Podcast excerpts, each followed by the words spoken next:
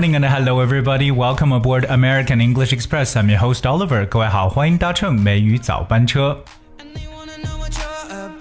如今呢，可以说每人手上呢都至少有一部 smartphone 智能手机。那么在的手机上面呢，肯定会安装各种各样的 applications 应用。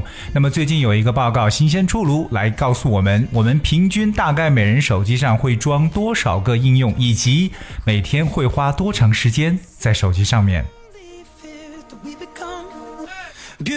All right, today we're going to talk about the time that we spent on mobile phone. Of course, it's average hours, and of course, there's another thing is how many applications that we have installed on the smartphones.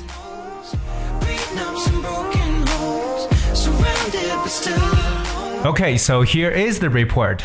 In the second quarter of 2019, the average Chinese mobile user installed 56 applications on their phones, and average daily usage of the apps is 4.7 hours, according to a report. 也就是根据一项报告的显示呢，截止到六月份，那中国移动网民人均装六五十六款 A P P 啊，有五十六款，而且人均的这个使用的这个时间呢，大概为四点七小时。所以这两个数字出来了，一个是 fifty six applications，一个是 four point seven hours。那在这里，奥乐瑞想问一下我们的听友，到底你的手机上所装的应用有没有超过五十六个，以及你所每天在这上面花的时间有没有超过四点七小时呢？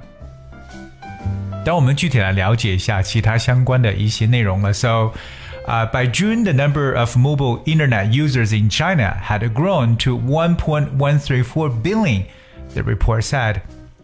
到今年六月份呢，我们的这个移动互联网的用户呢，已经增至到十一点三四亿。所以真的还是真的非常非常多的。我们刚才所说到这个安装应用啊，用到一个动词叫 install，that's I N S T A L L，install applications 就是安装应用这么一个说法。那我们的平均的这个日常应用呢，叫做 average daily usage，就是每天我们可能使用的这个平均的时间，average daily usage。哎，我们说到这个互联网互联网用户就叫做 Internet users，Internet users。The number of Internet users in first-tier cities, new first-tier cities, and the fourth-tier cities and the cities below has increased to a certain extent. The population in first-tier cities accepts emerging Internet products at a faster faster pace. 一线城市、新一线城市、四线城市以及四线以下的城市呢，可能它这个网民的数量上呢是有一定的增长。当然，也根据这个调查所显示呢，一线城市的人口呢，在接受这个新兴的互联网产品的速度呢，会更快一点。我们来了解一下这个有一个词叫新兴的这么一个说法，叫 emerging。That's E M E R G I N G, emerging. This is a very frequent used word, emerging. 我们常说呃这个 emerging internet product 就理解为新兴的互联网商品了。在我们的日常生活中，我们会碰到一些经济类的一些表述，比如说 emerging market 就是新兴市场，or emerging economies 新兴经济体。So China is one of the largest emerging economies in the world. Well, it is the largest emerging economies in the world. 所以说到这个新兴的这个词，就叫做 emerging。 另外，我们来看一个这个相关的一个短语，叫 at a faster pace，以更快的速度。就说到了，就是一些呃这个一线城市的人口呢，在接受这个 emerging internet products 的这个速度方面是 faster 更快一点。So at a faster pace 表示以更快的一个步伐。The word pace P A C E 这个词呢，可以表示为踱步、步伐、速度。So it means the speed at which someone walks, runs or moves. OK，可以表示移动的一个速度。除此以外呢，这个词也可以解释为，呃、uh,，the pace of something is the speed at at which something happens，就是某些东西呢或事物它发生的一个速度或者节奏。 那我们常常去讲述的一个东西呢，就是说到快节奏的都市生活，that is fast-paced urban life。fast-paced urban life，快步伐的都市生活。Well, let's continue to learn more about this article. It says In the first half of this year, instant messaging apps were the most used, while short video apps surpassed online video apps to become the second most used app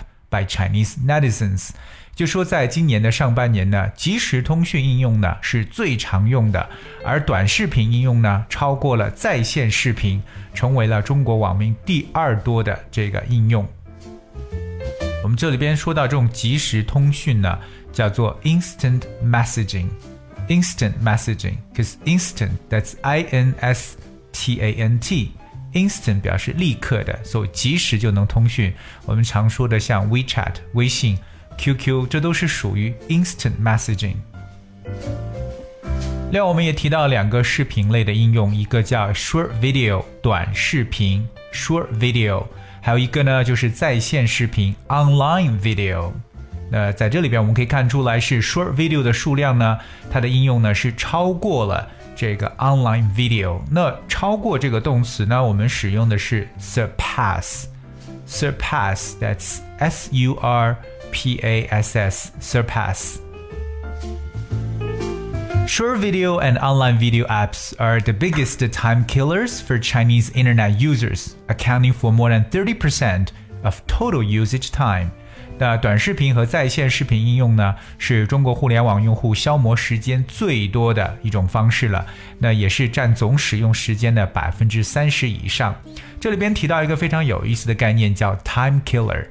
time killer 那我们知道 kill time 这个动词短语杀死时间，它就表示为消磨时间或消遣的意思。kill time，所以反过来 time killer 可以理解为一个消遣物。所以在这里顺便问一下我们的听友，how how do you usually kill time？那你是通常是怎么样去消磨时间的呢？Well, according to the overall ranking of app penetration, WeChat, QQ, and Alipay are the top three. 那根据这个 APP 的渗透率的整体排名来看呢，排三前三的呢分别是 WeChat 微信、QQ，还有 Alipay。Alipay 就是我们所说的支付宝，而这就是我们所有的人在这个安装应用当中使用这个频率最多的前三个排名了。这是今天跟大家去讲述了一下关于手机上的 applications，以及呢大家去使用哪方面的东西呢会更多的。那接下来呢，我想把整个这篇内容呢跟大家再次的进行阅读。那如果你愿意的话呢，可以跟我进行一起的来朗读一下。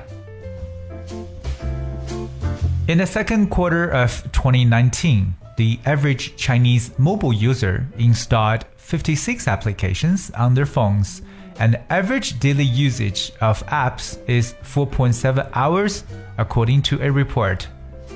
By June, the number of mobile internet users in China had grown to 1.134 billion, the report said.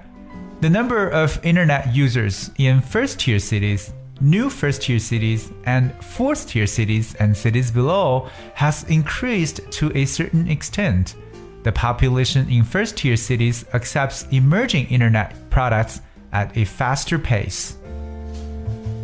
In the first half of this year, instant messaging apps were the most used, while short video apps surpassed online video apps to become the second most used app by Chinese netizens. Short video and online video apps are the biggest time killers for Chinese internet users accounting for more than 30% of total usage time. According to the overall ranking of app penetration, WeChat, QQ, and Alipay are the top three.